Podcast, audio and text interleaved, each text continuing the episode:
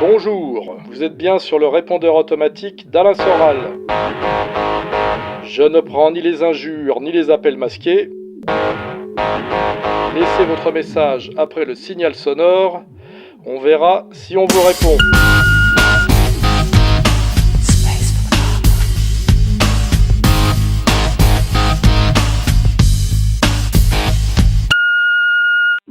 Soral, tout d'abord merci pour votre travail que je suis depuis l'âge de 20 ans, soit depuis l'année 2002 je crois, à l'époque à laquelle vous passiez encore sur le service public, ce qui m'a permis de vous découvrir grâce à votre abécédaire de la bêtise ambiante. J'ai pu découvrir par votre intermédiaire plusieurs personnages que ce l'égalité et réconciliation ou presque exposait grâce à Internet, et notamment Monsieur Francis Cousin, un homme brillant et d'une grande qualité, avec qui vous êtes manifestement en fraternité de combat contre l'Empire.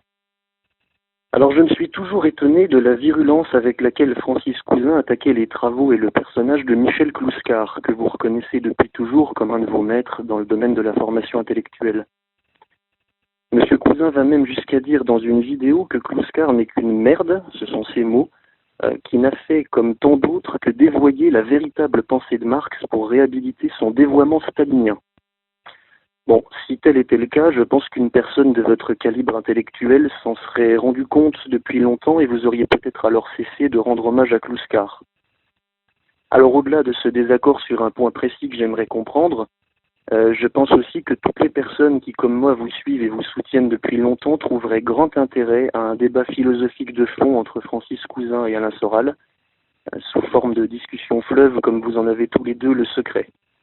Je pense que sur la forme, ça serait un magnifique combat entre deux poids lourds du logos, et sur le fond, ce serait une occasion pour chacun d'affiner encore sa culture critique pour mieux comprendre le monde et donc pour mieux résister aux impostures du système.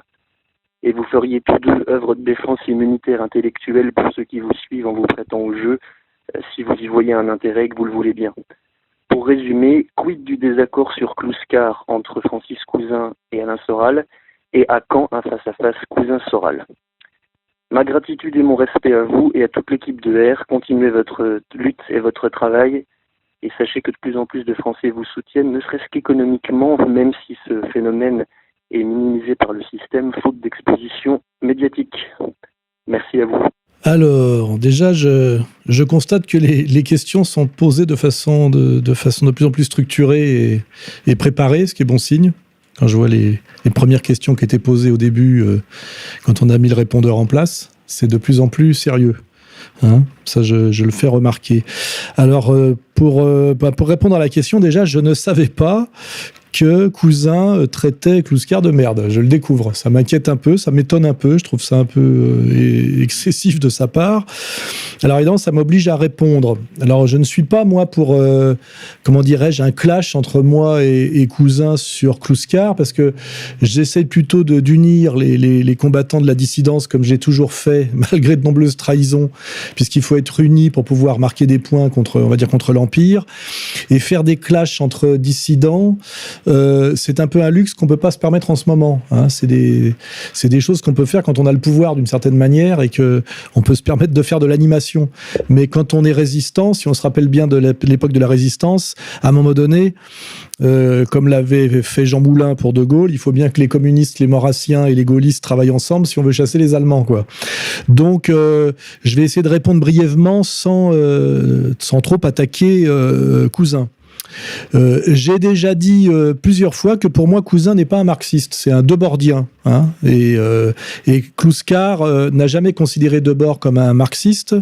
D'ailleurs, j'ai écrit dans un de mes deux abécédaires, faudrait rechercher un texte qui explique aussi pourquoi pour moi Debord n'est pas un marxiste. Et pourquoi c'est pas un marxiste? Euh, parce que euh, le marxisme pose euh, euh l'histoire comme a priori transcendantale, c'est-à-dire comme catégorie des catégories.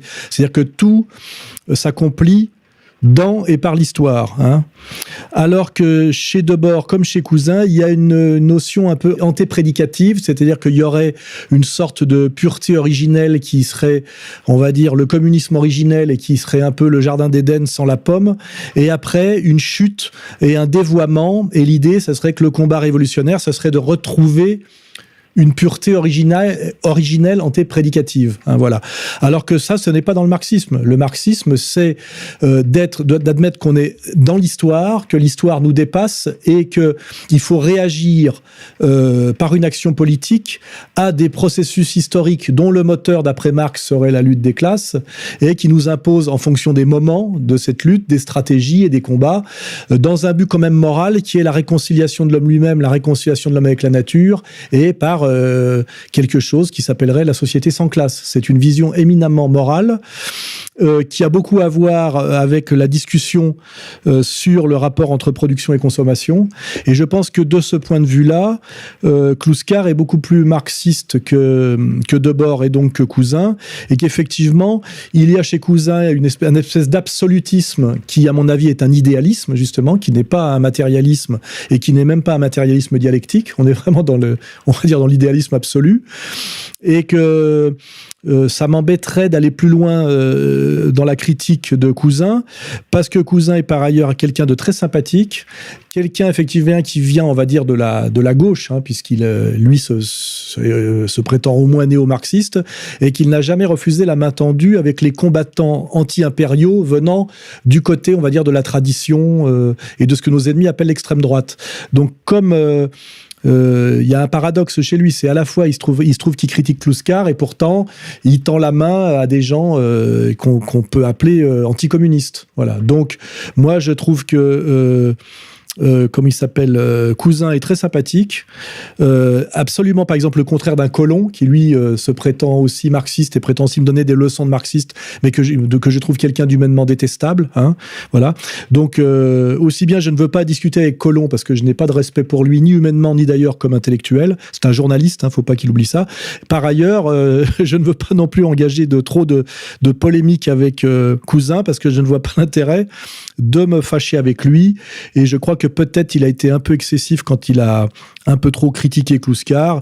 Et après tout, on peut lire, on peut très bien lire Debord et sa théorie sur le spectacle, qui est intéressante, et lire aussi Kluskar, dont je rappelle que Kluskar, le, concept qu'il a produit, puisqu'un grand penseur, c'est quelqu'un qui a produit un concept, au moins un concept dans l'histoire, ce qui n'est pas le cas de tous les gens qui se prétendent penseurs. Euh, a produit un concept dès 1972 qui s'appelle le libéralisme libertaire, où il a bien expliqué que mai 68 n'était pas euh, à, à à gauche les marxistes et régénérer, on va dire, la gauche sociale, mais que c'était au contraire le masque et le cheval de Troie du, euh, du euh, libéralisme. Hein C'est-à-dire qu'en fait, c'était que le libéralisme libertaire porté par mai 68 était en réalité un mouvement réactionnaire selon les critères justement marxistes qui se posent la question justement du partage du travail et des richesses et du rapport production-consommation dans la société. Hein c'était un mouvement d'office à papa, parasite, qui voulait jouir et que la jouissance traduite en termes socio-économiques, c'est toujours de la consommation qui demande à être mise en relation avec une production. En fait, un jouisseur, c'est quelqu'un essentiellement qui veut pouvoir consommer sans produire. Hein c'est voilà. Et là-dessus, peut-être que Cousin n'est peut-être pas aussi performant que Kluskar, parce que peut-être que il met la barre un peu haut et qu'il oublie un peu parfois, le, je dirais, le terrain. Hein et, euh, et, donc, euh, pour conclure, euh, vous pouvez lire Cousin qui prolonge le travail, on va dire, de, de Sur le spectacle et la société du spectacle, hein, c'est-à-dire sur l'aliénation, l'illusion. Euh, et vous pouvez tout aussi bien lire euh, qui vous fait découvrir effectivement tout le mensonge de la gauche, la gauche contemporaine dite gauche sociétale, à travers son concept éminemment critique et performant de libéralisme libertaire. Voilà, je pense que j'ai fait mon maximum pour répondre sans foutre la merde. Bonjour Monsieur Soral, je suis Éric Belmont. Je vais essayer de coller à l'actualité en vous parlant du suicide de Slivecki. Ses anciens collègues parlent toujours et encore de l'esprit canal qui n'est pas mort et qui les relie, alors que c'est peut-être l'esprit canal qui a tué à petit feu Slivecki. Je voulais vous demander qu'est-ce que c'est pour vous l'esprit canal et quel en est son héritage aujourd'hui. Je vous remercie. Oui, ben là, je vois un lien avec le sujet précédent, c'est-à-dire le libéralisme libertaire. En fait, ce qu'on appelait l'esprit canal, c'est dans une télévision, on va dire, euh, faite pour des adultes et qui était issue euh, à, la fois de la télévision d'État et des grands groupes euh, industriels qui ont pris le relais avec la privatisation. L'esprit canal, c'était en fait l'esprit jeune et c'était euh, mettre un peu de pipi caca à la télévision par des gens de moins de 30 ans euh, effectivement, ce qui d'un côté avait un côté jeune et frais, hein, c'est un peu comme l'esprit Charlie, mais qui de l'autre côté était aussi le cheval de Troie du libéralisme libertaire, c'est-à-dire finalement euh, de cette gauche sociétale qui défendrait les minorités et même pas les minorités exploitées, mais les, minorités, on va dire de genre, pour effectivement euh, lâcher et aider à lâcher le combat social authentique, c'est-à-dire celui des travailleurs mis au chômage, et finalement par ce jeunisme euh, euh, esthétique, être finalement les pires salopards sur la question sociale. Et on voit bien que c'est ce qui s'est accompli, parce que si au début on pouvait être un peu séduit par les nuls, euh, finalement aujourd'hui Canal, quand on regarde l'idéologie que véhicule Canal, avec des jeunes et des petits malins, c'est bien plus dégueulasse que finalement le contenu du journal de 20 heures de, de Monsieur Pernaud. Je sais pas si c'est le 20 heures ou le 13 heures, enfin de Monsieur Pernaud et de TF1. Donc là, il y a toute l'ambiguïté effectivement de l'esprit Canal et de l'esprit jeune. Au début, on trouve ça rigolo, le pipi caca et le côté pied sur la table. Et en fait, finalement, ce n'est que de la mauvaise éducation et de la vulgarité au service du capital. Et n'oublions pas que le capital, pour ces nouveaux marchés, a besoin euh, non pas de la morale, comme nous font croire les gauchistes, mais de détruire toute morale, hein, puisqu'effectivement, c'est la morale qui freine l'expansion du capital, de la marchandise et de la logique du profit. Et quand on a compris effectivement que la morale était une protection contre le capital et que l'immoralisme jeune et transgressif était finalement la stratégie du capital, on comprend que l'esprit canal, finalement, c'était de la merde, même si parfois euh, on retrouve un peu de talent chez Groland. Et là, je ferai, comme je les connais bien, je ferai remarquer que ceux qui ont du talent chez Groland, c'est ceux qui viennent de l'extrême droite en réalité, comme d'ailleurs du temps de, des guignols, etc. C'était plutôt Jean-François Alain, euh, Albert Algou qui avaient du talent, et c'est tous des types qui avaient une, une vraie culture de droite, bien plus qu'une culture de gauchiste. Les gauchistes ne sont jamais subversifs et jamais vraiment drôles, car ce sont les tapins et les couillons du système. Euh, voilà. Euh, même un Dieudonné est devenu un génie comique pour l'avoir compris à un moment donné, justement. Oui, bonjour Alain Soral, bonjour à toute l'équipe euh, d'égalité et réconciliation. Merci pour votre travail. Alors j'avais une question, voire deux, je ne sais pas si ça passera, mais la première c'était de savoir si vous avez régulièrement euh, détecté euh, des personnes infiltrées dans votre organisation. Alors euh, si oui, comment vous les identifiez et comment vous agissez? Alors je sais que vous avez parlé euh, du cas de Mathias Carlet. Alors est-ce qu'il y a peut-être eu déjà des cas un peu plus anonymes que vous régliez que vous avez réglé en douce? Et la deuxième question, c'était comment est-ce que vous expliquez euh, le, le, mépris euh, de la part de, de euh, le mépris de la part d'une certaine extrême droite, comme ça qu'on l'appelle, dite un peu identitaire, euh, bourgeoise, un petit peu, je pense un peu à Hervé, euh, enfin Henri de Lesquin, de la de la part donc de ces genres de, de, de personnes vis-à-vis -vis des peuples du Sud, de nations du Sud, Venezuela ou d'autres, qui résistent à l'empire, que eux-mêmes justement des que que que, les, que certains identitaires eux-mêmes combattent, mais euh, ne soutiennent pas, ne soutiennent pas ces, ces, peuples d'ici. Je sais pas, est-ce que c'est par arrogance raciale ou pour eux c'est tous des cocos, c'est tous des rouges. Il n'y a, pas de solidarité comme vous pouvez l'avoir à ER où vous vous dites, quelle que soit la, la couleur de peau, la religion, la culture d'un peuple, tant qu'il résiste à l'empire, c'est ce qui vous intéresse et, et que, c'est, ainsi c'est ainsi que vous, le, vous les soutenez. Voilà, j'espère que j'ai été, été assez clair et je vous remercie. Au revoir. Alors là, non seulement nous avons deux questions, mais nous avons un peu le problème qu'on retrouve souvent en conférence. C'est une personne qui pose une question dans laquelle il y a déjà la réponse qu'il voudrait que je lui donne. Hein Donc c'est gentil de poser des questions, mais des questions qui ne contiennent pas déjà une réponse. Sinon, ça s'appelle les questions fermées. Euh, voilà. Donc, sur euh, première partie de la question sur euh, les infiltrations, au début, on était un peu naïf et on était très armé de Spartacus. On accueillait à ER à peu près tout le monde très généreusement. Ça nous a effectivement attiré pas mal de problèmes, notamment les problèmes d'infiltration et de trahison. Hein. Je vais, euh, comment dirais-je, résumer rapidement. Hein. Le premier problème qu'on a rencontré, c'est Marc Georges, hein, qui d'ailleurs était un blanc plutôt identitaire social et qui s'est converti à l'islam, mais qui était aussi, c'est une certitude aujourd'hui, indicateur de police, parce qu'il était tenu pour avoir tiré au flingue lors d'un collage du Front National dans les années 90. C'est pour ça qu'il mentait sur son identité et sur son passé. Et aussi, ce qui était louche et révélateur, c'est que jamais les, les médias d'extrême gauche qui travaillaient avec les renseignements généraux ne, ne ressortaient son CV, alors que normalement, ça aurait dû sortir tout de suite. Parce que moi, j'ai mis beaucoup de temps à le trouver, mais que finalement, c'était trouvable. Ce qui prouve bien qu'il était sous contrôle. C'est lui d'ailleurs qui informait les journaux euh, régulièrement. Hein. Il Libé, Le Monde, etc. Il, balançait. Voilà. On l'a viré. Aujourd'hui, il n'existe plus. Il a essayé de nous nuire par tous les moyens.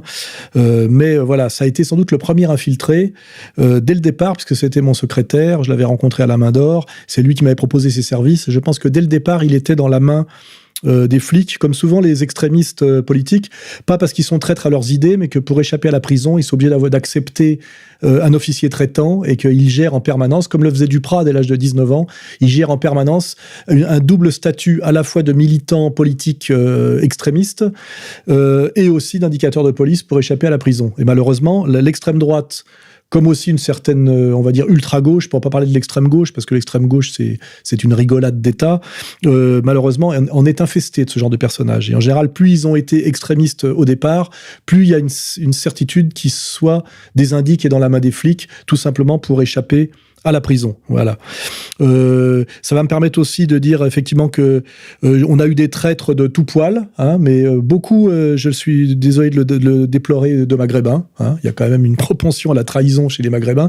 Sans doute euh, un, un, passé de soumission euh, coloniale qui les a habitués finalement à à avoir comme attitude politique euh, toujours une attitude de, soumission, c'est-à-dire à qui on obéit, euh, qui on trahit et pour qui on travaille en douce. Hein. Il n'y a pas un, grand sens de l'autonomie chez ces gens-là, malheureusement. Bon, euh, je vais avoir quelques critiques, mais je tenais à le rappeler.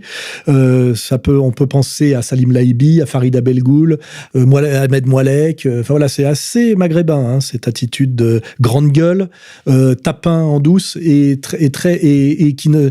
C'est Karim Achoui qui me disait que puisqu'il est avocat de voyous, il me disait les Maghrébins ont la réputation euh, chez les flics de, de parler énormément quand on les interroge. Hein voilà. Euh, donc, si je veux profiter de ce, petit sujet, euh, Mathias Cardet était aussi un infiltré. C'est un type qui était tenu par la police parce qu'il il était déjà condamné sous un autre nom euh, pour extorsion de fonds avec violence et chantage. Il est d'ailleurs dans l'affaire Tron comme maître chanteur. Et aujourd'hui, d'ailleurs, euh, maintenant qu'on l'a détecté et viré euh, parce qu'il avait monté l'affaire euh, Binti, c'est lui qui a monté l'affaire Binti intégralement. Il se vante aujourd'hui d'avoir monté l'affaire Binti pour la DGSE. D'ailleurs, s'il entend ce message, je lui propose qu'il qu s'en vende par écrit, parce que comme j'intente un procès à toute cette fine équipe euh, et qu'il y a une enquête en cours, euh, je dois d'ailleurs me rendre chez le, juge d'instruction euh, dans quelques semaines, bah, puisqu'il a monté cette opération et il s'en vante, l'opération Binti pour la DGSE, euh, qui me le mette par écrit. Je me ferai un plaisir effectivement de le, de le relayer et de toute façon j'en ferai part aux policiers. Voilà. J'ai un peu peur que Mathias Cardet euh, soit un peu, je dirais, euh, un Guy Georges qui se prend pour Ted Bundy. Hein. C'était, c'est quand même qu'un petit voyou, indicateur de police et un petit escroc. Voilà. Mais malheureusement, on en a drainé plus qu'il n'aurait fallu derrière nous par gentillesse et générosité. Aujourd'hui, on a une autre stratégie, effectivement. On est beaucoup plus rigoureux. On ne prend pratiquement aucun militant de moins de 30 ans. On veut pas d'étudiants, on veut pas de gamins, on veut pas d'hystériques. Euh, on a réduit un peu le, nos effectifs, mais on n'a que des gens solides, c'est-à-dire des adultes structurés qui savent pourquoi ils sont là. Et euh, je crois que ben on a appris. Dieudonné faisait d'ailleurs le même constat. Hein. Euh, N'oublions pas que Conversano est un de mes anciens fans euh, que j'ai introduit chez Dieudonné et qui a été deux ans l'assistant de Dieudonné et qui venait de la, on va dire, de la gauche culturelle arty avant de se prétendre supréma, suprémaciste blanc. Hein Donc euh, oui, infiltration, il y en a toujours quand on fait de la politique. La France a inventé les, les renseignements généraux et la police politique sous Napoléon, je crois, avec Fouché. On est des grands spécialistes mondiaux de tout ce qui est euh, police intérieure et, et surveillance du citoyen. Hein, C'est on a inventé l'escroquerie de la démocratie et ça en fait partie, hein, la police politique euh, euh, intérieure. Et ben aujourd'hui, effectivement, on fait un peu plus gaffe. Hein, et, euh, et, il est logique, si on est important, qu'on pèse et qu'on inquiète et qu'on et qu'on attaque et qu'on est pris au sérieux par le système, que le système se défende par la diabolisation, les procès, les menaces, les, les retournées, parce qu'il y a aussi les retournées, hein, on en parlera une autre fois, hein, les, les blancs rues et les gens comme ça, euh, et, et évidemment les infiltrations. Alors après, c'est la question sur l'Esquin, qui n'a rien à voir. Hein. Alors déjà, je vais rappeler que Henri de l'Esquin m'avait fait un procès qu'il avait perdu, parce qu'en en fait, il avait écrit un article où il disait qu'on devrait s'inspirer des Israéliens, euh, nous chrétiens européens, qu'on devrait s'inspirer de ce que font les Israéliens sur, à Gaza sur les Palestiniens. Et je lui avais répondu qu'il avait le droit de se déshonorer, mais qu'il n'avait pas le droit de déshonorer la chrétienté, et surtout qu'il fallait pas qu'il oublie que euh, en France, les Palestiniens c'est-à-dire les, les, Français de souche menacés par des envahisseurs, que ce soit ceux du haut ou ceux du bas, c'était nous. Hein. Donc je l'avais remis doublement en place et il m'avait fait un procès qu'il avait perdu à l'époque. Hein. Et à l'époque, il était 100% sioniste. Hein. Il se trouve que récemment, il est devenu euh, ce que le système appelle un, antisémite déclaré, ce qu'il n'était pas à l'époque où il m'attaquait. Je rappelle qu'il m'a interdit de Radio Courtoisie, et c'est pour ça que pendant cinq ans, vous ne m'avez plus jamais vu à Radio Courtoisie, car j'étais interdit de Radio Courtoisie par Henri, Henri Lemesquin. C'est comme ça que je l'appelais. Mais euh, récemment, effectivement, euh, il est devenu plus drôle et plus sympathique parce qu'il ose s'en prendre au Sanhédrin et à la communauté de lumière. Alors il faut comprendre que si il, il s'est retourné, comme on dit, c'est tout simplement parce que sa fille est devenue l'avocate des Chabani, c'est-à-dire des, travailleurs marocains de la SNCF, et parce que je crois que sa nièce a épousé un juif. Donc je crois que ça lui est, euh, ça lui est devenu insupportable. Hein. Il, pensait ne, il pensait ne pas pouvoir être contaminé dans son sang, et il se trouve qu'il l'a été. Hein. Il a été lui aussi trahi par les femmes. Voilà.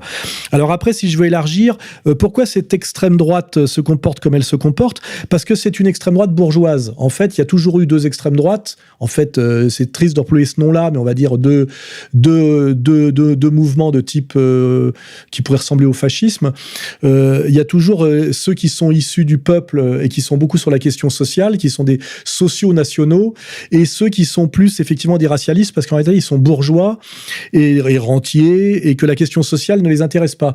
Donc on a malheureusement en France une extrême droite qui est beaucoup plus de nature et d'origine bourgeoise que par exemple l'extrême droite italienne dit fascisme italien, qui était beaucoup plus d'essence populaire et sociale. Voilà.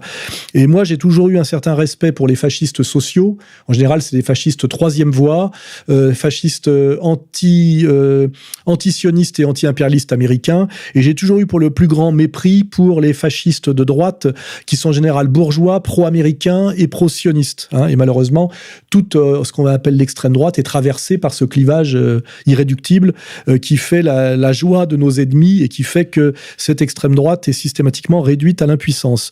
Donc effectivement, Lesquin a un mépris pour les peuples du Sud, pour euh, l'émancipation sociale, sans doute pour, euh, sans doute pour Chavez, parce qu'il faut, il faut pas oublier que c'est un énarque euh, versaillais rentier, plein de lui-même et qui incarne tout le côté ridicule et, stérile de ce qu'on appelle l'extrême droite française, dont je ne suis pas et de, dont je n'ai jamais été. Voilà.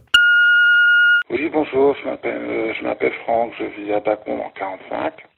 Voilà, je suis euh, chauffeur lourd.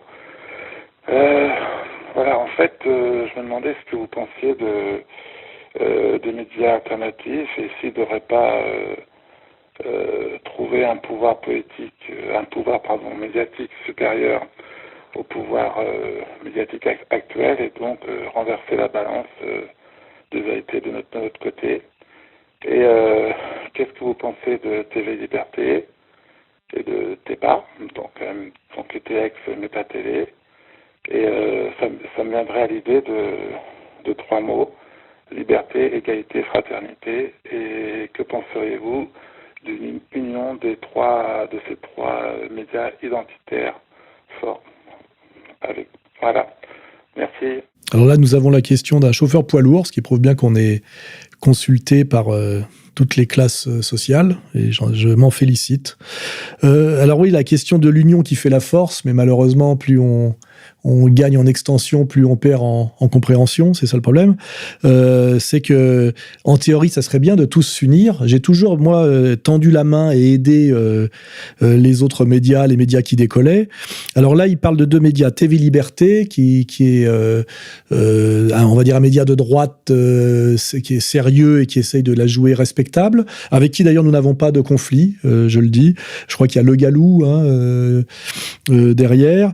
simplement, il nous tiennent un peu en respect parce qu'on sent trop le souffre, mais ils ne nous attaquent jamais. Et je crois même qu'ils font souvent la promotion de livres publiés chez Contre-Culture. Donc là, on est dans une intelligence, on va dire, politique.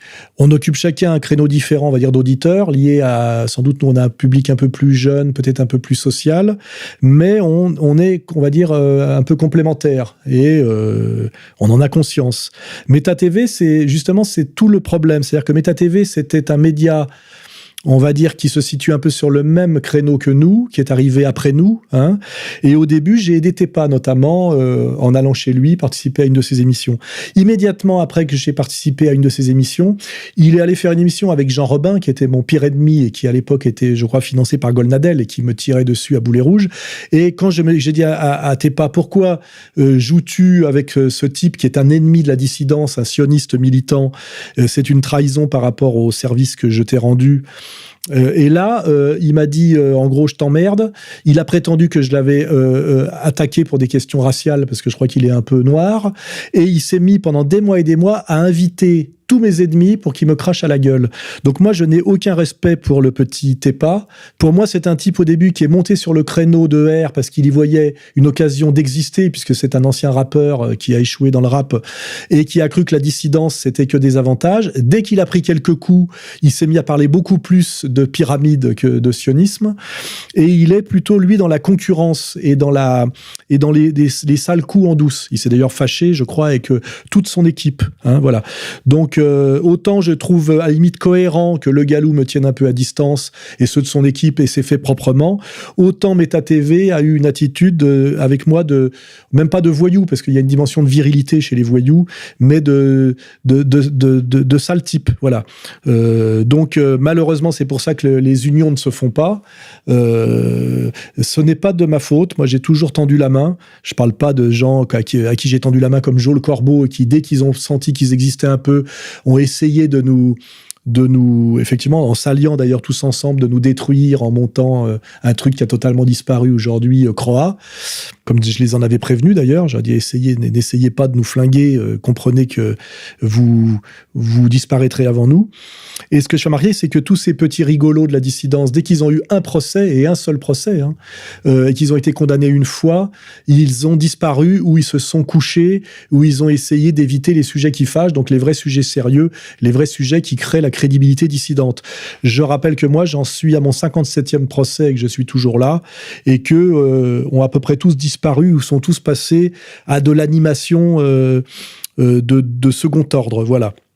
Donc, euh, je pense que j'ai répondu. Ça serait bien l'union sacrée, c'est tous, si tous les hommes étaient de bonne volonté et, bien structurés moralement.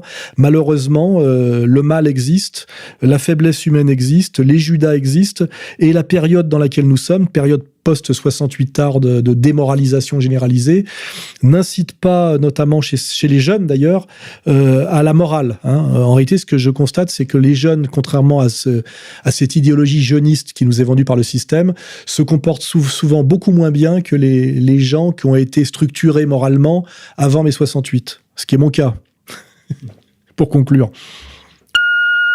Allô, bonjour Monsieur Soral, je suis Monsieur Abdella, je vous soutiens, je suis et je vous souhaite bon courage. Merci. Eh ben c'est c'est une euh, une question sans question donc ça repose. Ben, je remercie ce monsieur pour euh, son soutien et je suis content de savoir qu'il y a des fonctionnaires français euh, qui nous soutiennent, que nous ne sommes pas seulement soutenus par des marginaux et des asociaux.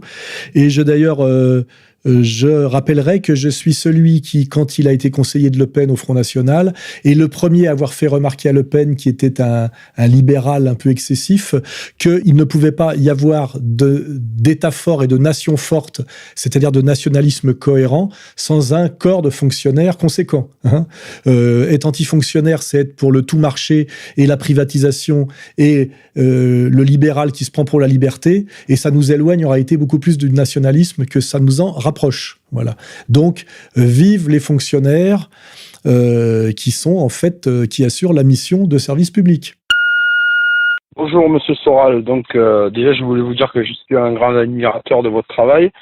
et en plus, je suis intermittent du spectacle. Donc croyez-moi, dans ce milieu, c'est pas vraiment la majorité. Donc en fait, j'ai une question, deux questions plutôt qui, qui vont se regrouper. Que pensez-vous de Henri de Lesquin? Donc déjà que je, je, sais vous avez déjà parlé de lui, mais est-ce que vous avez vu sa, sa, sa vidéo qui, qui s'appelle Réponse à Soral? Donc je voulais avoir votre avis et euh, ne pensez-vous pas que le terme national libéral est un pléonasme? Merci et continuez comme ça. Au revoir. Alors deuxième question sur l'esquin, donc je l'ai déjà habillé pour le, le printemps, là j'ai pas besoin de le refaire. Euh, alors j'ai vu cette vidéo euh, assez drôle et, et, assez idiote puisque je crois que l'esquin prétend que je suis un agent de l'UOIF, je crois. Et alors, je crois qu'il a même pas la culture, parce que sans doute il méprise trop tout ce qui est au sud de la Méditerranée, pour faire la différence entre des chiites et des sunnites, puisque euh, au mieux on aurait pu me traiter d'agent iranien, puisque puisque j'avais j'avais eu euh, j'avais fait la liste antisioniste avec un, Iranien. Euh, il faut savoir quand même que j'ai toujours été combattu et attaqué par Tariq Ramadan, qui lui est un proche de, de l'UOIF, et que ma défense de l'anti-impérialisme du Sud peut faire de moi un compagnon de route et un compagnon de combat du Hezbollah, mais ça ne va pas au-delà. Ce qui prouve bien que si Lesquin est très, capable, effectivement, de comprendre la différence entre lui et Alain de Benoît quand il balance Alain de Benoît comme ancien nazi, ce qui est pas faux d'ailleurs, pour ceux qui connaissent la jeunesse de, de, Benoît, dès qu'on on traverse la Méditerranée, son mépris racial et son mépris de classe, hein, puisque ça se rejoint, le rend parfaitement inepte parce qu'il ne comprend rien au monde musulman, aux ex-pays du tiers-monde, aux luttes d'émancipation du Sud, etc. etc. Donc, euh, moi, ce que j'aime bien chez Lesquin aujourd'hui, c'est qu'il a osé rejoindre le combat et le vrai combat sérieux qui est euh, euh, le combat anti-judaïque. C'est pour ça que maintenant, je, euh, il m'amuse et je ne l'attaque pas. Mais par ailleurs, pour moi, c'est c'est une caricature. Oui, bonjour, Monsieur Soral. Je souhaiterais avoir votre réaction par rapport au message de Salim Laibi dans une vidéo de YouTube qui vous accuse de d'avoir voulu euh, balancer euh, une info sur euh, Tariq Ramadan qui était en votre possession. Et, et, voilà, je voulais avoir votre réaction par rapport à, je pense, une fausse information de sa part, au vu de votre réaction suite au lynchage de Tariq Ramadan. Merci. Très bonne question qui va me permettre de faire le point sur, euh, l'affaire euh, Ramadan quant à l'Aibi. Alors déjà, l'Aibi, lui, vient de faire une énorme vidéo pour enfoncer Ramadan. La spécialité de, de l'IB, je le rappelle, c'est d'enfoncer des types qu'ils croient ou qui sont en difficulté dans le but de euh, leur piquer leur clientèle. C'est comme c'est sa vision du monde. C'est ce qu'on appelle un charognard et un vautour. Il a fait ça avec Nab. Il était l'esclave de Nab puisqu'il était son webmaster sous pseudo féminin. Euh, ce qui d'ailleurs en dit long sur, sa virilité, et ce qui explique pas mal de choses. Et euh, il a essayé, il s'est retourné contre Nab de façon très violente, alors qu'il avait été son, son, son esclave pendant dix ans. C'est comme ça d'ailleurs que je l'ai connu à une époque où il me vous voyait où il était terriblement obséquieux, comme d'ailleurs souvent les traîtres. Après, il s'est retourné contre moi de la même façon, en pensant que j'étais affaibli par les sionistes et qu'il allait pouvoir me piquer ce qu'il pensait être une clientèle, hein, puisque c'est comme ça qu'il voit les choses. Il l'a fait ensuite avec Dieudonné, et aujourd'hui, il le fait avec Ramadan. Parce qu'il faudrait quand même expliquer en quoi enfoncer Ramadan en ce moment peut aider les musulmans de France et, euh, et qui ça peut intéresser à part les sionistes et les anti-musulmans. Hein. Euh, voilà. Mais donc maintenant, je vais être un peu plus précis. Euh, j'ai été approché ces dernières années par, je crois, euh, sept euh, femmes qui me contactaient pour se plaindre de leur relation à Tariq Ramadan. Euh, pour être précis, elles étaient des anciennes maîtresses de Ramadan et maintenant qu'elles euh, qu'il ne voulaient plus d'elles, elles se plaignaient rétroactivement des, de leurs relations qui avaient été des relations un petit peu, on va dire, de dominant à dominé, euh, un peu sur un mode un peu sadomasochiste consenti. Et, sadomasochiste, euh, sans violence excessive. On était dans, plutôt dans le rituel sexuel de type sadomasochiste. Comme euh, je ne voulais pas me mêler de ce genre d'histoire, d'autant plus que plusieurs de ces femmes, après cette plainte à moi de Ramadan, essayaient d'instaurer avec moi la même relation qu'elles avaient eue avec lui, hein, et que j'ai compris que c'était des hystériques et des tordus pour la plupart, euh, et ne voulant pas me mêler d'histoire de musulmans car je ne suis pas musulman, euh, j'avais euh, transmis les coordonnées de ces femmes à Salim Laibi, avec qui à l'époque nous collaborions. Je rappelle que je l'avais aidé, moi et, Dieu, moi et Dieudonné l'avions aidé à essayer de se faire élire à Marseille, et qu'à l'époque il ne, il, ne, il ne tarissait pas d'éloges sur moi. Hein. C'est un traître qui s'est retourné contre moi, pas l'inverse. Et donc à l'époque je lui avais donné les coordonnées de ces femmes en disant voilà, ce sont des musulmanes qui ont un problème avec Ramadan, c'est une histoire de musulmans euh, français, je te donne les coordonnées de ces femmes, euh, fais-en ce que tu veux, moi je ne veux pas m'en mêler. Je sais, puisqu'à l'époque on correspondait, qu'il a appelé plusieurs de ces femmes pour recueillir leurs témoignages. Hein, voilà. Donc je sais aussi qu'il n'en a jamais rien fait.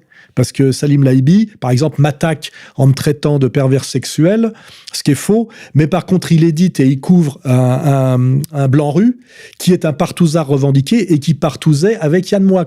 Donc vous voyez comment procède Salim Laibi au niveau de son honnêteté intellectuelle qui est quand même euh, un sommet, euh, comment dirais-je, inversé. Voilà.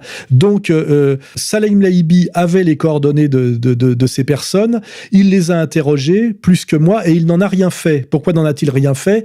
Il est même possible qu'il ait négocié avec Ramadan son silence. Ça c'est possible parce que c'est bien dans ses stratégies. Rappelez-vous qu'il avait appelé Dieudonné pour essayer de monter Dieudonné contre moi, qu'il avait enregistré la conversation euh, afin de faire chanter euh, Dieudonné. Et que comme Dieudonné n'a pas voulu se soumettre à son chantage, il s'est mis à attaquer Dieudonné alors que Dieudonné lui prêtait régulièrement son théâtre et que Dieudonné l'avait soutenu gracieusement comme moi-même, etc.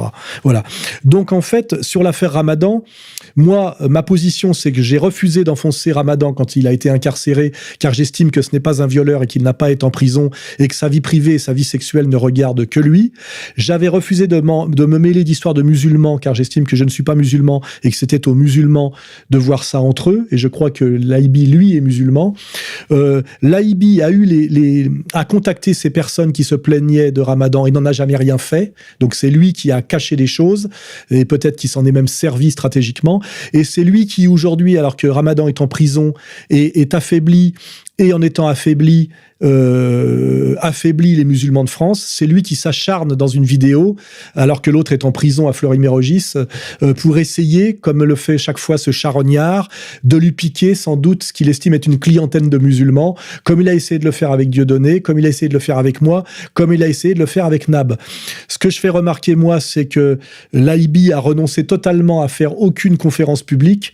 Euh, la dernière fois qu'il en a fait une à Marseille, qui est son fief, il y avait 15 personnes, et que je suis, je me demande euh, comment euh, l'AIB fonctionne économiquement et euh, qu'est-ce que valent ses commentaires quand il y en a et ses vues? Je pense que tout tout est faux, c'est ce type-là, et qu'en fait, euh, en réalité, l'AIB euh, euh, n'existe plus et qu'il est sans doute soutenu par une, des, forces totalement opposées à la dissidence, peut-être des réseaux algériens. Il y a des pistes de ce côté-là, mais c'est pareil, je ne m'en mêle pas.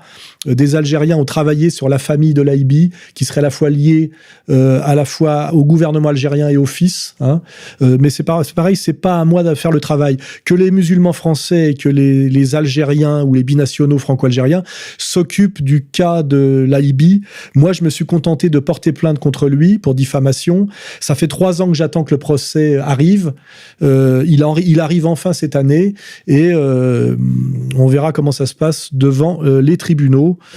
Et ça sera aussi le moyen de voir à quel niveau et à quel point il est couvert par le système. Hein. Parce que, petit, petite remarque, il a porté plainte contre moi pour une phrase sur Facebook qui était totalement légitime et j'ai été condamné et il a été entièrement soutenu par le parquet. C'est quand même le signe d'un type qui, qui est couvert. Euh, D'ailleurs, si vous voulez des précisions là-dessus, vous demandez à Laurent James.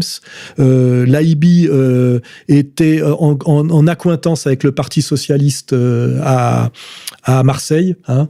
Euh, il a appelé à voter pour le candidat socialiste et la Cobema euh, est un truc de berbère marseillais euh, qui marche la main dans la main avec le Parti socialiste à Marseille. Donc là, je crois que je, on a à peu près remis l'AIB à sa place. C'est à la fois une ordure sur le plan moral, un traître sur le plan euh, politique, et je pense que même que c'est à un tel point que ça confine à la pathologie. Bonjour Monsieur Soral. Vous avez utilisé dans plusieurs vidéos, dont le dernier Soral répond, le concept d'autodétermination pour qualifier le processus historique et plus généralement l'histoire. Il me semble que ce terme est emprunté au vocabulaire philosophique et plus particulièrement à la dialectique. On bien sûr que vous ne fassiez référence au droit international des peuples à l'autodétermination, ce qui m'étonnerait beaucoup. Donc, toujours dans un souci de pédagogie, pourriez-vous s'il vous plaît en quelques mots expliquer ce concept d'autodétermination qui est très intéressant mais parfois difficile à comprendre? Et deuxième question qui découle de la première, pensez-vous qu'il soit raisonnable d'étendre ce concept à d'autres domaines que l'histoire, la nature par exemple, ou même la vie? Merci. Alors, dans un premier temps, je suis étonné parce que je crois que j'ai jamais parlé d'autodétermination sur le plan philosophique et que l'autodétermination n'est pas un concept philosophique. Mais je pense que ce monsieur, euh, quand euh, il parle d'autodétermination, il oppose ça à déterminisme. C'est-à-dire, euh, ça rejoint un peu la question sur Kluskar et Cousin de tout à l'heure. C'est-à-dire, soit la, on va dire la, la, donation de sens et la création de forme par la dynamique temporelle et historique. Hein, qui a beaucoup à voir d'ailleurs avec la théorie de l'évolution et avec le, marxisme. N'oublions pas d'ailleurs que le Capital de Karl Marx était dédié à Darwin. Hein, euh, il hein, y, y, a, un lien. Et donc on parle bien un peu de, de ce qu'on appelle le monisme dialectique, c'est-à-dire effectivement la, les, les, déterminations qui se produisent elles-mêmes en se combinant, en s'affinant, se multipliant par l'histoire et par rapport à des, des déterminations antiprédicatives qui fait que l'histoire s'accomplirait, que ce soit l'histoire humaine ou l'histoire de la nature, en fonction, je dirais, de, présupposés euh, euh, antiprédicatifs, ontologiques, hein, ce qui opposerait, ce qui serait un peu, euh, ce qui opposerait un peu la pensée traditionnaliste d'ailleurs, hein, d'aller chercher toujours le sens par l'origine et, l'histoire comme dégénérescence ou accomplissement de, de comment dirais-je, de, données antiprédicatives. Ça serait du platonisme ou du néoplatonisme, ou la, on va dire la conception hegelienne et hegeliano-marxiste euh, qui s'appuie plus sur l'histoire et qui est l'accomplissement progressif de la raison par l'histoire, où on irait du moins vers le plus plutôt que du plus vers le moins. Hein. Euh, D'un côté, on serait dans, euh, avec la, pensée traditionnaliste dans quelque chose de, de, l'ordre de l'entropie historique et sociale, et de l'autre côté, ça serait l'inverse, on serait plutôt dans de l'ordre de l'évolutionnisme naturel et social. Donc là, on a peut-être poser le débat philosophiquement. Et c'est vrai que c'est un peu les deux pensées qui s'affrontent. Et d'ailleurs, euh, ça rejoint le débat cousin-Kluskar, comme je disais. Cousin est du côté de l'antéprédicatif et quelque part d'un traditionnalisme qui s'ignore et de l'idée d'histoire comme dégénérescence et comme paradis perdu et comme perfection originelle à retrouver de façon d'ailleurs radicale, comme on, déchirerait un voile. Hein. Il y a effectivement il y a quelque chose de, néo-platonicien derrière, quelque chose de l'ordre du dualisme transcendantal. Et de l'autre côté, on est dans la non pas dans la donation de sens et de forme par l'origine, mais par le mouvement. Et là, on est dans l'hegeliano-marxisme, mais aussi plus dans la pensée révolutionnaire que traditionnaliste, euh, dans la pensée qui peut avoir aussi avec la pensée progressiste. Hein, euh, euh, le bien qui sera là demain, la fuite en avant, l'avenir radieux. et donc, on voit bien que ces deux pensées sont, euh, comment dirais-je, à la, base de tout, et que d'ailleurs, moi, je me situe à la fois dans les deux. La troisième voie, c'est un peu euh, se dire qu'il y a des choses de l'ordre de la tradition euh, et de lutter contre certaines dégénérescences, et aussi que l'histoire produit du progrès et qu'on ne peut pas se contenter d'être dans le rétro. Ça me rappelle d'ailleurs des commentaires stupides de gens qui nous reprochaient, comment dirais-je, d'utiliser du béton pour restaurer une ferme en ruine. Oui, voilà, oui, on fait pas dans le, le but n'est pas systématiquement de renouer avec les vieilles méthodes. Hein. C'est comme les gens qui ne veulent se soigner qu'avec la médecine ancestrale. Il faut pas, il faut quand même rappeler qu'au Moyen Âge, l'espérance de vie était de 45 ans et que ces gens-là, quand ils sont malades, ils finissent en douce par prendre des antibiotiques. Voilà. Donc moi, je suis à la fois euh, dans le néo-traditionnalisme et à la fois dans le progressisme. Et ça s'appelle en fait la, la troisième voie. Et c'est peut-être aussi ce qui avait inspiré le cercle Proudhon de prendre le meilleur de la tradition et aussi de ne pas se fermer au progrès. Voilà. C'est, et d'ailleurs, ça ressemble un peu à la réalité telle qu'elle nous est imposée. Hein. On est content de, finalement d'hériter d'une belle maison construite en pierre de taille au XVIIIe siècle, mais on y met quand même l'électricité, l'eau courante. On prend, comment dirais-je, une un abonnement à DSL et on se met à s'acheter un écran à plasma. On passe pas son temps à regarder les bûches dans la cheminée. Voilà. Bon, bah, euh, je pense qu'avec ça, j'ai posé euh, les bases d'un débat philosophique, euh, euh, comment dirais-je, intéressant et, et, et fructueux. C'est le but. Bonjour, monsieur Soral. Tout d'abord, merci de ce que vous faites. J'avais une question particulière pour vous. Je voulais savoir ce que vous pensiez du culte du physique omniprésent dans la société. C'est-à-dire tout ce qui est concours de Miss, euh, les agences de mannequinat, etc., mais aussi la discrimination à l'embauche. sur la sur le faciès finalement. Voilà. Bonne continuation à vous. Là, ça va nous ramener aussi à Kluskar, et justement, voilà pourquoi Kluskar est un grand penseur, c'est-à-dire à, l'idéologie du désir. Euh, le culte du, du, physique, à mon avis, est lié à la consommation donc à la société marchande. Bon, bah là, bah, Cousin sera content aussi. Et ce qu'on appelle la consommation libidinale, c'est-à-dire que on se sert du désir euh, du désir et de l'appétence qui est euh, à l'origine le désir sexuel, qui est d'ailleurs très présent chez les jeunes, donc les nouveaux marchés, et chez les femmes, euh, dont on a admis qu'elles étaient plus émotives que les hommes.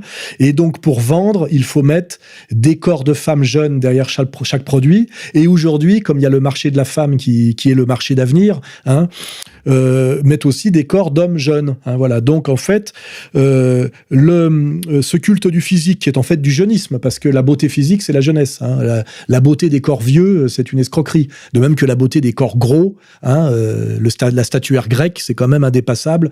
On ne met pas des pubs avec des obèses et des pubs, avec des vieilles pour vendre des, produits. Là on est dans la dans Groland ou dans la perversion.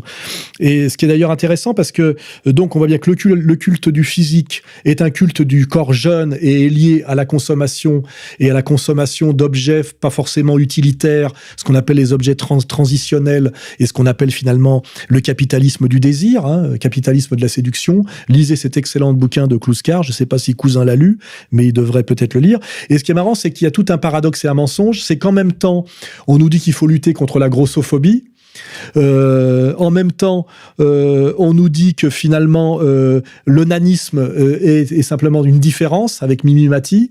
Et en même temps, on essaye de nous expliquer que les vieux ne sont pas des vieux, mais des seniors. Et que c'est génial parce que aussi, le marché du vieux devient, avec l'aggravation de la crise économique, un marché important parce qu'il n'y a plus que les vieux qui, étant issus de l'enrichissement des Trente Glorieuses, ont encore les moyens de consommer de, de l'inutile. Voilà.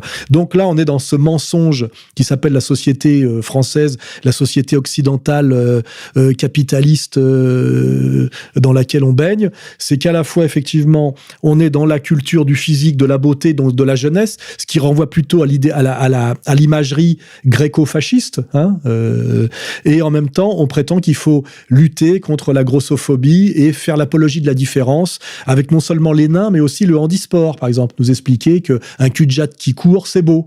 Euh, voilà. Donc là, je viens de mettre en place tout le mensonge et les contradictions radicales de l'idéologie dominante euh, actuelle, euh, qui fait que, effectivement, aujourd'hui, je me sens beaucoup plus à l'aise en Corée du Nord. Bonjour. J'ai deux questions pour vous. La seconde découlant de la première. Alors, le mondialisme, qu'il soit unipolaire, tendance américano-sioniste, ou multipolaire, tendance Poutine que vous mettez en avant, n'est-il pas voué à l'échec dans la mesure où il conduit à un abandon de la souveraineté des peuples, notamment par renvoyant un certain asservissement généralisé En ce sens, avez-vous réfléchi à un autre modèle politico-économique applicable à toutes les nations du monde, permettant par là même de faire rayonner à nouveau Merci. Alors là, je crois qu'il y a une double confusion dans la question. D'abord, euh, que ce soit le mondialisme ou la, multipolarité qui, qui est un anti-mondialisme, la question ne n'est pas de savoir si c'est voué à l'échec. La question est de savoir si c'est bien ou mal pour l'humanité ou pour quelle partie de l'humanité.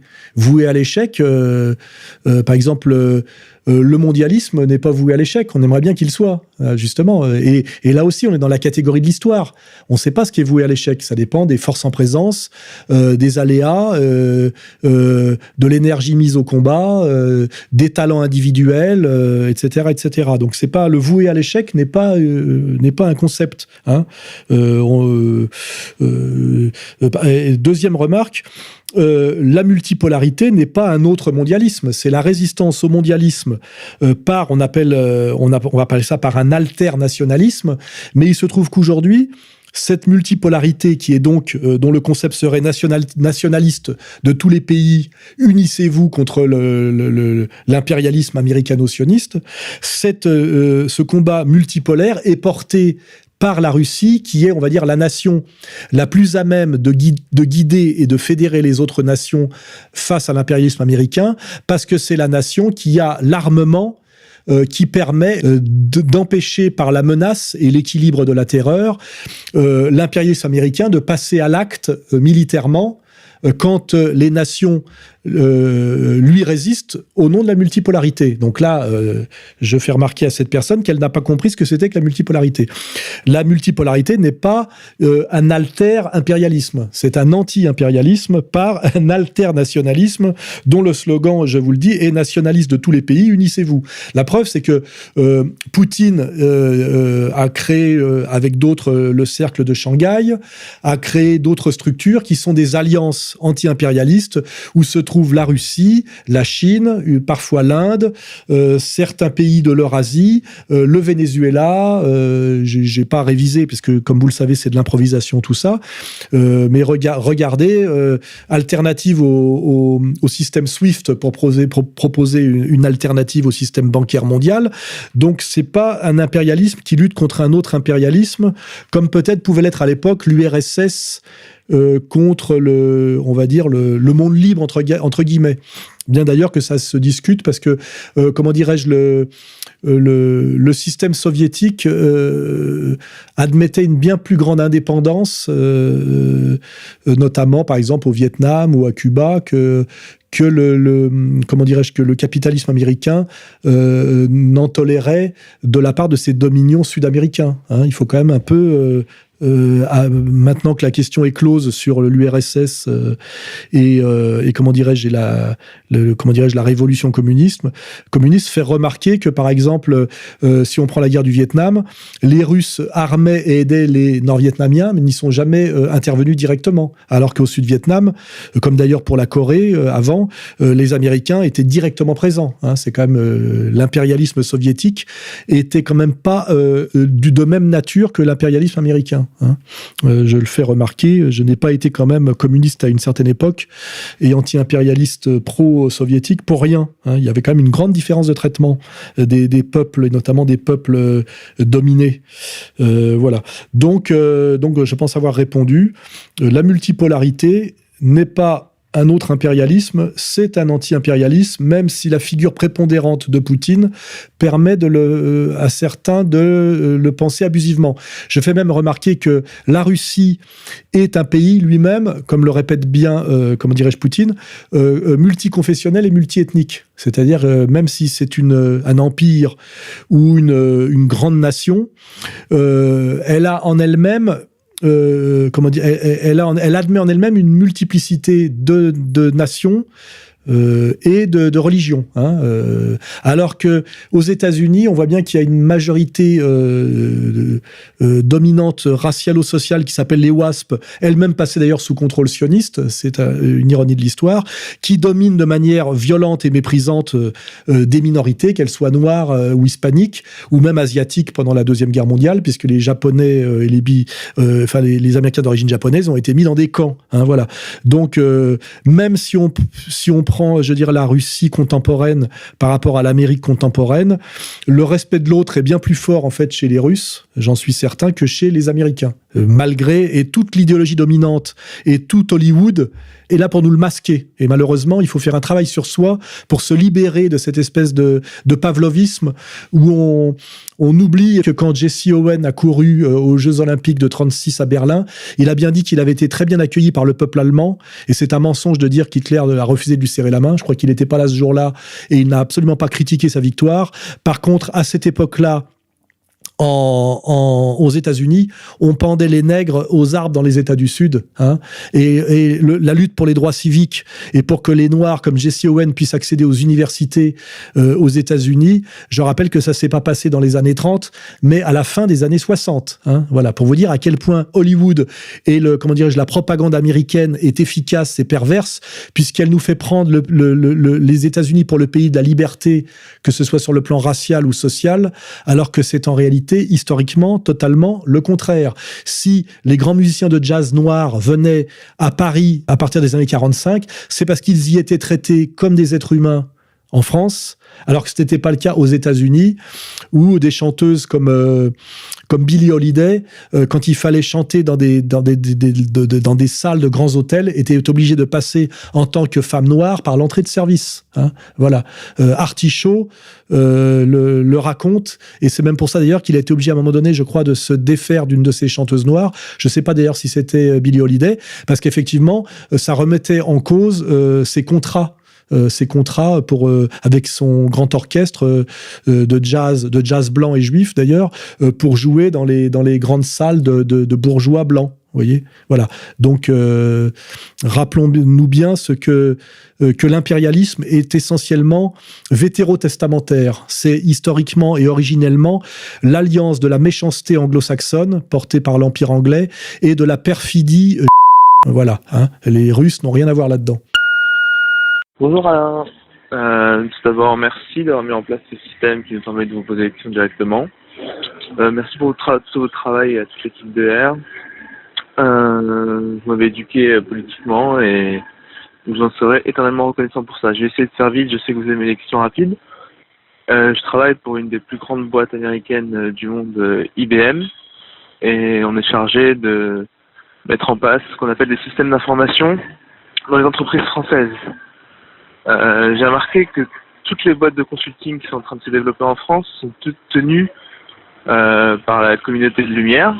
Donc euh, depuis trois ans que je suis dans la boîte IBM, le passage de relais se fait entre un Benichou, un Sekaki ou un Cohen.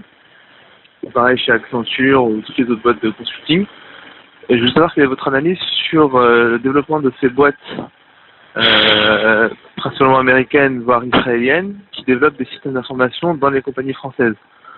Euh, donc on a vu avec euh, souvent des, des, systèmes qui sont vérolés de l'intérieur par euh, soit les services américains ou israéliens. Désolé cette question un peu longue. Merci pour votre travail, votre explication. Oui, bah, je suis content à la fois de la question et que ce jeune homme rappelle que j'ai formé intellectuellement toute une jeunesse qui échappe euh, au matraquage de l'idéologie dominante euh, à la française, dont je crois le symbole est l'idéologie de la Shoah. Hein. Euh, et le combat principal en France dont dépend, dont dépend tous les autres, c'est le combat contre la domination. Il faut arrêter de tortiller, il faut avoir le courage de le, de le dire et de comment dirais-je et d'agir en ce sens. Il est temps de relire euh, Bagatelle pour un massacre, qui je rappelle parlait bien du massacre à venir des goïms, hein, voilà, et pas à l'inverse, voilà. Euh, ce jeune homme constate sur son lieu de travail ce que je constate progressivement euh, en France euh, depuis les années 80, c'est que la France progressivement devient une colonie israélienne. Hein, euh, on est en train d'accéder à la Cisjordanie et on finira en Gaza si on se révolte pas. Et effectivement, le problème numéro un en France euh, n'est pas l'antisémitisme, c'est l'immigration et l'emploi, mais ces problèmes sont totalement liés à la domination Hein, c'est-à-dire euh, la domination du CRIF, euh, c'est-à-dire la question sioniste compris dans son acception élargie et euh, telle qu'elle nous touche, c'est-à-dire la question d'Israël pris au sens éternel. Hein. Voilà, c'est ce qui me vaut tous mes ennuis aujourd'hui. Hein. Je veux dire, tant qu'on qu'on ne parle pas de ça, on a parlé de rien, parce que même si on est agacé de l'immigration et même de l'islam en France, tout ça, c'est la conséquence de la domination pour la France. Hein, euh, on a mis suffisamment de vidéos en ligne pour montrer que cette euh, stratégie du cheval de Troie, euh, du diviser pour régner et de la destruction par un tiers, par un tiers, était revendiquée systématiquement par les rabbins comme par les laïcs quand ils enfin, pour les laïcs, euh, enfin disons les non religieux, quand ils croient n'être qu'entre eux. Hein, euh, voilà. Donc c'est le combat à mener, sinon la France en crèvera. C'est le concept que je développe en ce moment. Je vais l'aborder brièvement là, puisqu'il faut t'en lancer une idée. C'est le concept de la lutte contre le néo-maranisme ou le maranisme contemporain. Euh, en résumé, la Révolution française a donné pour la première fois dans l'histoire euh, la, comment dirais-je, la citoyenneté pleine et entière. C'était que ce, quand on écoute l'abbé Grégoire, euh, Jean-Jacques Rousseau ou Robespierre, dans les buts que les en accédant à la citoyenneté, se libèrent de leur pathologie qui qu'on estimait être une pathologie liée aux conséquences de l'histoire, c'est-à-dire le ghetto générait euh, euh, une pathologie agressive, un renfermement sur soi, et cette, euh, ce que De Gaulle a parfaitement euh, décrit, euh, euh, cette notion de, pur, de, de peuple sûr de lui-même et dominateur. Donc en fait, l'égalité citoyenne était faite pour que les s'émancipent de leur vie, exactement comme dans la question de Marx, on dit bien que le capitalisme ne doit pas, euh, la société bourgeoise ne doit pas émanciper les mais doit aider les à s'émanciper du judaïsme qui est, qui est la religion de l'or. Hein, C'est-à-dire que euh, comprennent euh, euh, l'abbé Grégoire, Robespierre, Jean-Jacques Rousseau, Karl Marx ou le général de Gaulle, ils étaient tous d'accord pour dire qu'il fallait aider à s'émanciper de lui-même, c'est-à-dire sa pathologie dominatrice euh, euh, héritée de sa religion haineuse qui est le judaïsme. Voilà. Euh, euh nous sommes aujourd'hui dans une situation euh, qui est euh, parfaitement inversée, qui est la trahison, la trahison et ce nouveau maranisme, c'est-à-dire que au lieu que les en accédant à la citoyenneté se soient émancipés comment dirais-je, de leur désir de domination euh, théologico-raciale, euh, les, les, les élites, c'est-à-dire le CRIF et ceux qui prétendent parler au nom de la communauté, se sont servis de l'égalité citoyenne pour imposer à la France laïque et républicaine leur domination. Hein, voilà.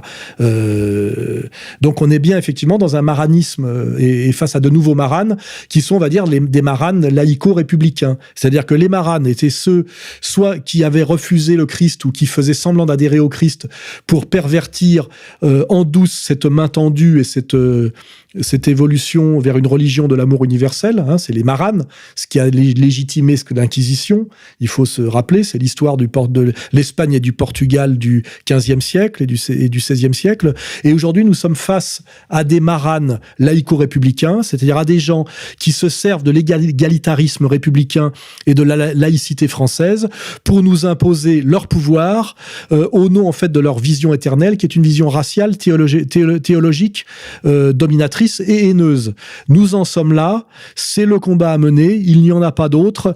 Tout le monde le comprend intuitivement, je le mets en concept euh, de, plus en plus, et je crois que c'est le combat d'avenir. De ce combat, euh, qui s'appelle d'ailleurs le combat de réconciliation nationale, et le combat authentiquement républicain, laïque et égalitaire, de ce combat euh, surgira soit la réconciliation nationale, et la guérison, et la fraternité, euh, soit la disparition de la France et sa soumission, euh, tel qu'il est prévu dans l'Ancien Testament, soit s'il est refusent cette main tendue une nouvelle fois, eh ben leur châtiment, comme ça, le ça leur est arrivé un, nombre de fois euh, innombrable dans l'histoire. Et il, il, serait temps que ces gens retiennent les leçons de l'histoire. Hein voilà.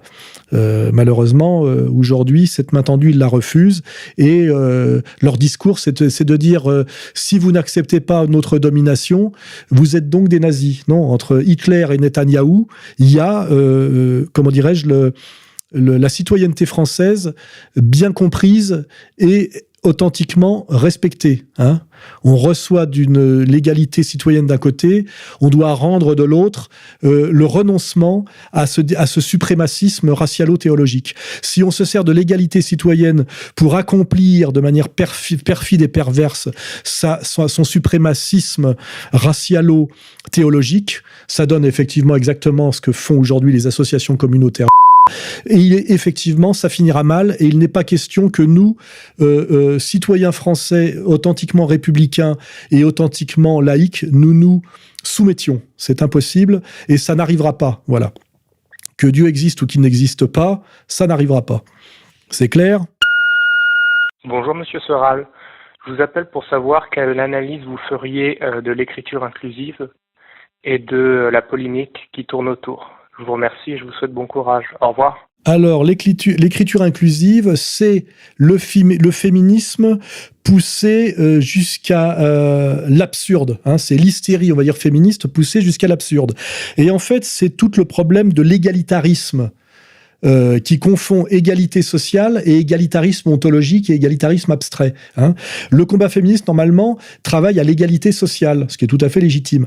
L'égalitarisme ontologique, c'est de nier toute différence entre le masculin et féminin et de dire que tout doit être donc indifférencié, euh, ce qui conduit à l'écriture inclusive, hein, c'est-à-dire euh, il ne doit plus y avoir de le et de la, qui serait euh, une maintenance dans le langage d'une domination masculine insupportable.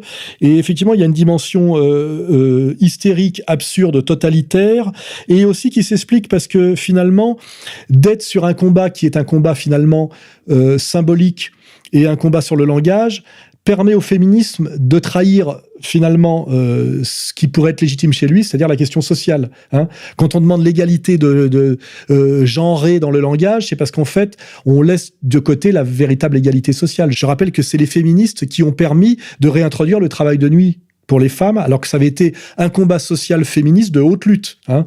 Euh, voilà. Donc là, on est dans toute, euh, je dirais, l'hystérie, l'absurdité du féminisme et, aussi toute sa malhonnêteté et toute sa, dimension euh, réactionnaire sur le plan politique. Hein. Voilà. Ce qui est bien d'ailleurs parce que ça va finir par agacer. Et moi, je finis par dire que finalement, nous devrions peut-être accepter la guerre des sexes que nous proposent les féministes, car si cette guerre des sexes a lieu, les femmes redeviendront très vite ce qu'elles étaient dans les temps primitifs, c'est-à-dire des bêtes de somme et des esclaves sexuels. Car je rappelle que si on déclare une guerre homme-femme généralisée, les femmes nous étant totalement inférieures, et sur le plan du concept, sur le plan de la spatialisation, de l'analyse, de la synthèse et de la force physique, euh, nous les réduirons immédiatement en esclavage. Et donc, ce qui, ce qui amène bien l'idée que le respect de la femme ne vient pas de la force de la femme, mais du respect que l'homme a pour la mère, hein, ce qui font, ce qui fonde son premier respect, et après du, du respect donc qu'il a pour la femme à partir de cette, ce respect pour la mère, et que donc tout le pouvoir de la femme en réalité vient de l'homme, comme tout, comme toujours d'ailleurs. Hein. Le pouvoir de la femme est toujours un pouvoir indirect, et qu'il faudrait quand même qu'elles en prennent conscience et qu'elles arrêtent de nous énerver, parce qu'effectivement, je vous le dis, la guerre des sexes menée jusqu'au bout, comme le, le comment dirais-je, l'écriture inclusive, euh, qui est un, un jusque boutisme féministe, amènera il suffit de réfléchir cinq minutes, nécessairement à un retour à la femme, à son statut primitif de bête de somme et d'esclaves sexuels, comme c'est d'ailleurs dans certaines sociétés euh, encore actuellement en Afrique, où on voit qu'il n'y a que les femmes qui portent hein, euh, sur la tête.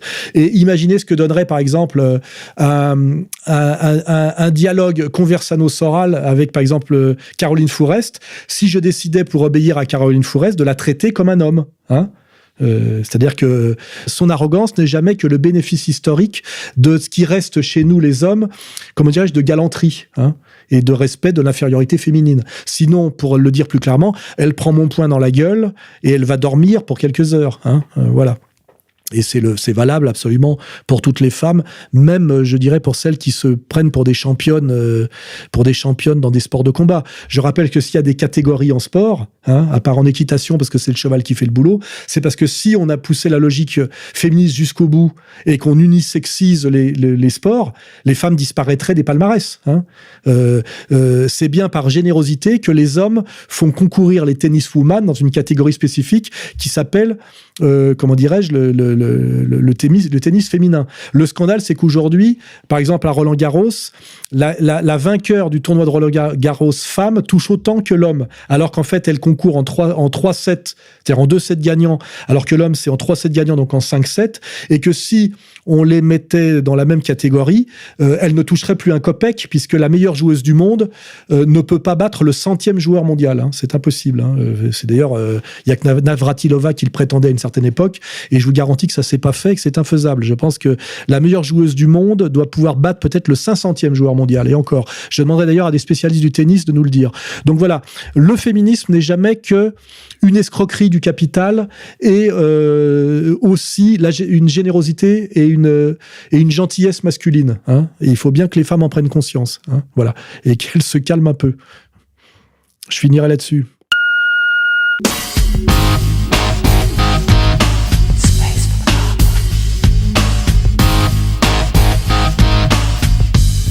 Si vous souhaitez poser d'autres questions à Alain Soral ou lui répondre, appelez au 0899 25 22 66. 0899 25 22 66.